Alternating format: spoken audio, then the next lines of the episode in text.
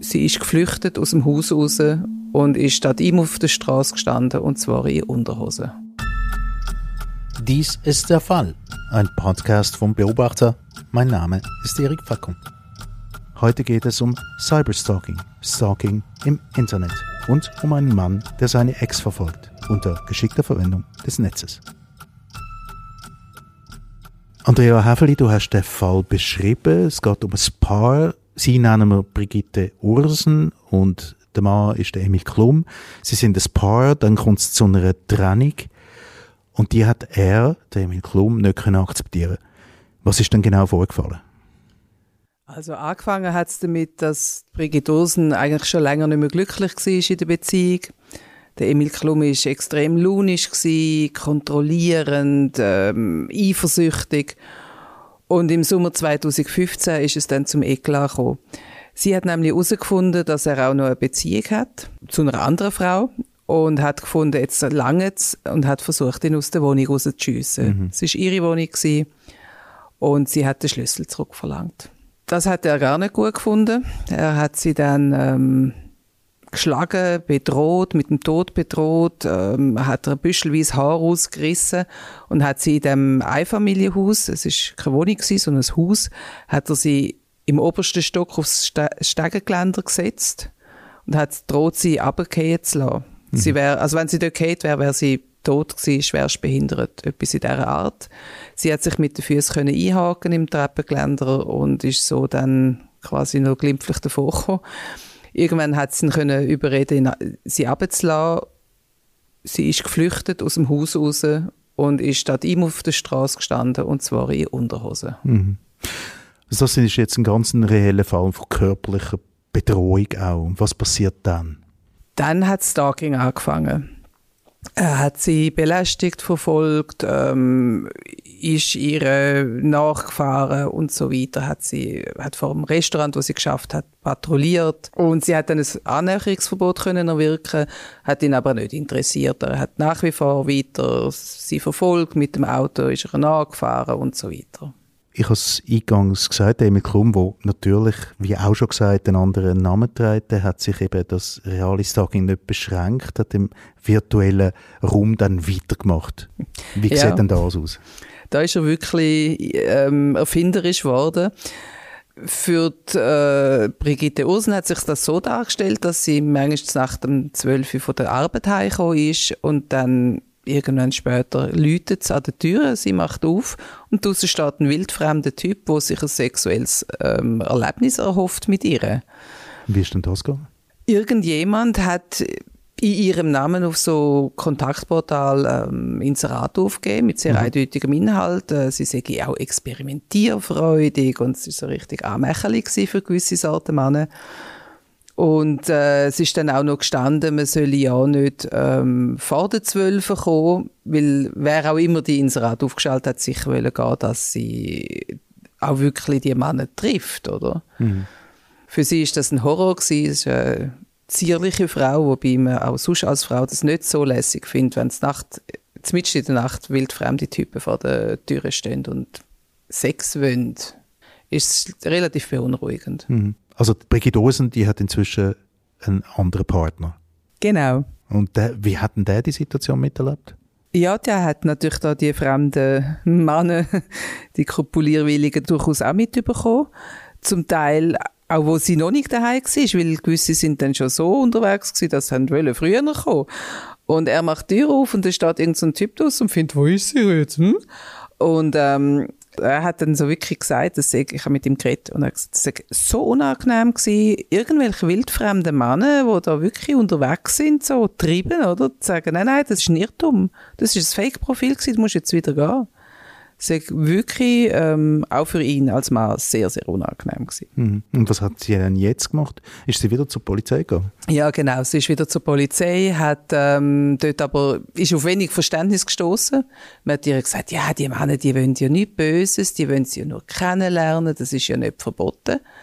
Hat sich also nicht wirklich gut verstanden gefühlt auf dem Posten, hat aber trotzdem auf eine Anzeige wegen Nötigung bestanden. Und was hat das für Folgen gehabt dann? Mm. Anzeige gegen Unbekannt? Nein, tatsächlich gegen ihren Ex-Partner, weil sie sich eigentlich sicher war, dass er das sein muss, weil äh, niemand sonst äh, sollte auf die Idee kommen und hat die Einzelheiten nicht gehabt. Und darauf aber, was ist denn dann passiert? Also sie, sie reicht eine Anzeige ein. Und dann?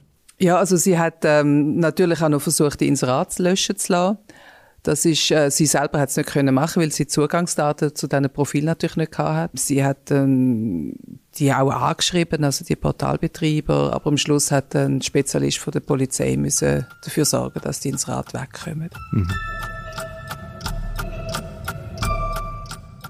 Ähm, Kathrin Sigrist von der Rechtsberatung vom Beobachter gehört da wie ein neues Tätig Betätigungsfeld für Stalker, das heißt Cyberstalking im Netz.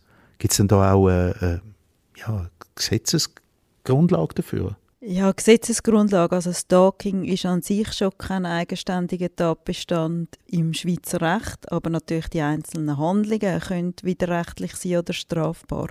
Und wenn man belästigt wird im äh, im Alltag, dann kann man das natürlich auch ausdehnen in den virtuellen Raum, aber da gelten dann die gleichen gesetzlichen Grundlagen. Mhm. Aber jetzt eben, nimmt das nicht einfach potenziell wahnsinnig zu? Doch, es nimmt zu. Es gibt zum Teil auch Fachstellen, die sich darum kümmern. Äh, es ist auch ein bisschen so, dass je raffinierter ein Stalker ist, desto eher kommt er auf die Idee, den virtuellen Raum noch dazu zu nehmen als potenzielle Stalking-Möglichkeit. Hm. Und sie wissen halt auch technisch dann häufig, wie es geht, so dass man es ihnen nicht anweisen kann. Mhm. Ein weiteres Problem. Aber gibt es irgendwo, wo man sich Hilfe holen kann? Also hilfvoll ist natürlich schon die Polizei. Die kann dann solche eben Annäherungsverbot oder Kontaktverbot verfügen oder auch sonstige ähm, Belästigungen unter Anzeige stellen. Ähm, Schwierige da ist eben, wie Andrea gesagt hat, dass man vielleicht gar nicht weiß, wer das ist oder das nicht an jemanden kann richten so ein Verbot. Also ich könnte mir jetzt äh, ziemlich gut vorstellen, was ein Annäherungsverbot, das man erwirkt, bedeutet, wenn es wirklich um physische Anwesenheit geht. Aber eben, da reden wir über das Virtuelle ja, wenn man merkt, dass das auf jemanden wie gerichtet ist oder jemand eben belästigen oder überwachen oder einschüchtern, dann kann man auch so ein Verbot im virtuellen Raum aussprechen. Es fragt sich dann halt immer, wie kann man das durchsetzen. Mhm. Und da gibt es vermutlich noch keinen kein Weg, wie man das kann. Ja, komm, also man kann dann zumindest, wenn man sieht, jemand verletzt das oder ähm, ja, macht da etwas, kann man das zur Anzeige bringen bei der Polizei und dort wird man dann entsprechend büßt oder bestraft werden. Also in dem Fall ist es sogar noch sehr raffiniert gewesen, weil der Emil Klum, der hat eine neue Partnerin gehabt zu dem Zeitpunkt und äh, die hat den gleichen Namen, Nachnamen gehabt wie die Brigitte Ursen. Wir nennen sie jetzt mal Ursen 2. Und alle aufgeschalteten Sachen sind über den Computer von der Ursen 2 gelaufen. Mhm. Ursen 2 hat natürlich gesagt, ja, ich habe nichts damit zu tun, weil ähm, er hat meine Computer gewartet, mein Laptop und so weiter. Und er hat wiederum gesagt, nein, nein, das ist sie gewesen, ist ja nur eifersüchtig auf meine Ex. Und das hat auch dazu geführt, dass man ihn am Schluss wegen Nötigung nicht hat können drannehmen, weil die Faktenlage einfach zu offen war. Aber es, es will ein Dunkel, eine der Schwierigkeiten liegt bei dieser ganzen Sache schlicht und einfach dort die Nachweisbarkeit, oder? Also das, das dunkelt ist zentral, oder? Ja, auf jeden Fall. Das hat man äh, immer im Online-Raum, im virtuellen Raum, dass die Nachweisbarkeit halt sehr schwierig ist und dass zum Teil auch international dann Sachverhalte sich abspielen.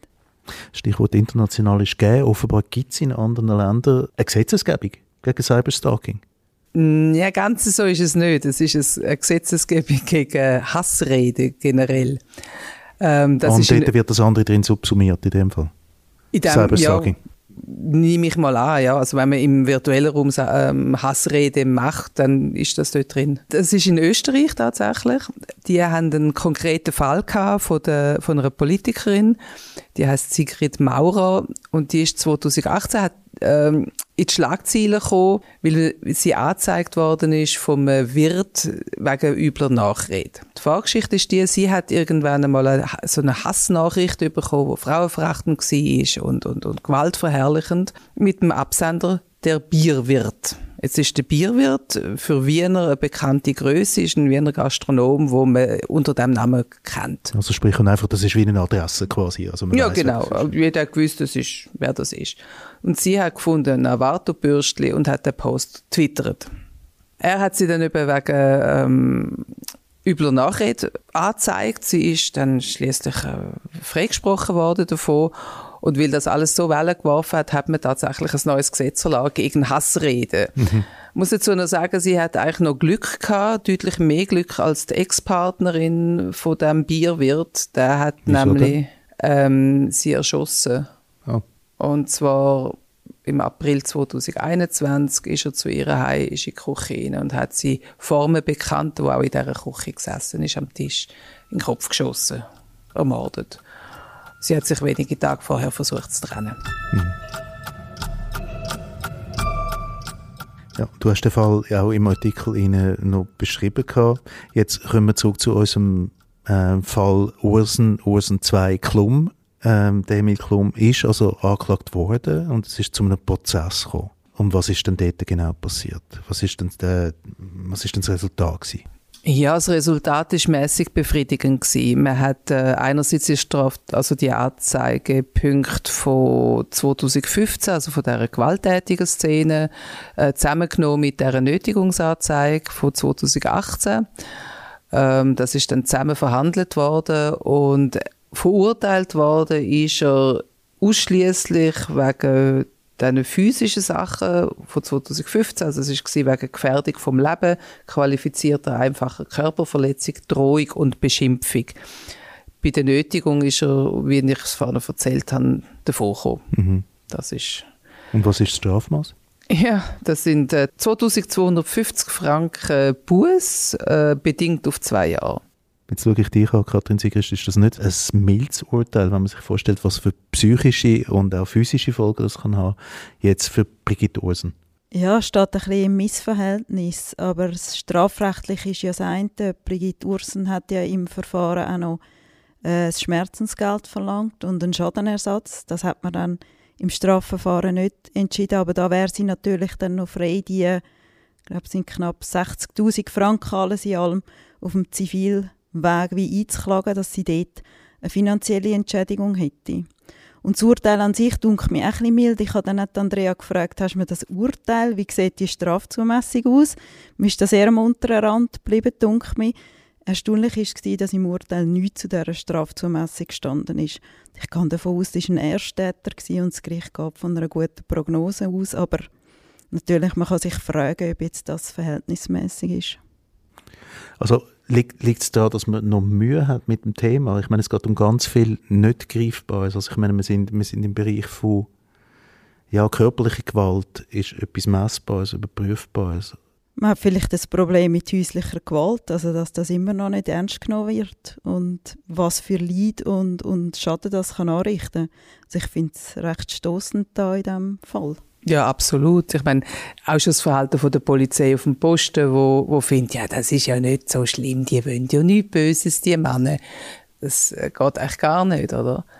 Also da wäre schon deutlich mehr Sensibilisierungsarbeit angesagt in diesem Bereich. Ja, ich glaube, das gibt es auch. Also ich habe mich jetzt da gerade im Vorfeld bei der Stadtpolizei Zürich jetzt äh, noch ein bisschen informiert. Die haben dort eine spezielle Stelle und haben auch viele Informationen zu Stalking. Ich weiß auch nicht, ob es vielleicht ein bisschen Stadt-Land-Graben ist oder Sensibilisierung in einem grösseren Chor. Aber es ist sicher ein Thema, wo wichtig ist, dass man das im Auge behalten und die Leute eben sensibilisiert darauf. Mhm. Also mhm. es ist noch etwas im Artikel taucht noch auf, eben, dass, dass es quasi wie kein Gesetz gibt dazu. Österreich hat jetzt eins. Wäre die Sensibilisierung trotzdem der wichtigere oder der richtige Weg zu gehen? Oder Gesetzgebung? Beides. Es braucht beides selbstverständlich. Und jetzt als letztes noch, wie ist denn der, der Brigitte Ursen eigentlich gegangen nach dieser ganzen Geschichte mit dem Emiklum? Ja, also die körperlichen Wunden sind weitgehend irgendwann verheilt gewesen. Mhm. Aber sie hat jahrelang unter Depressionen, ähm, einer posttraumatischen Belastungsstörung und mit Panikattacken gelitten. Und sie hat halt tatsächlich auch müssen irgendwie sich mit dem Gedanken anfreunden, dass dem Gericht, dem Zuständigen, ihres Leben, wo so dermaßen zu Hudel ist, ähm, gerade mal 2250 Franken wert sind. Hm. Also bleibt nur noch die Hoffnung auf das Schmerzensgeld. Ja. Der Fall, ein Podcast vom Magazin Beobachter. Produktion Erik Facon und Alyosha Bielan. Nachzulesen ist die Episode Plötzlich waren Fremde an der Tür im Heft Nummer 15 vom 16. Juli 2021.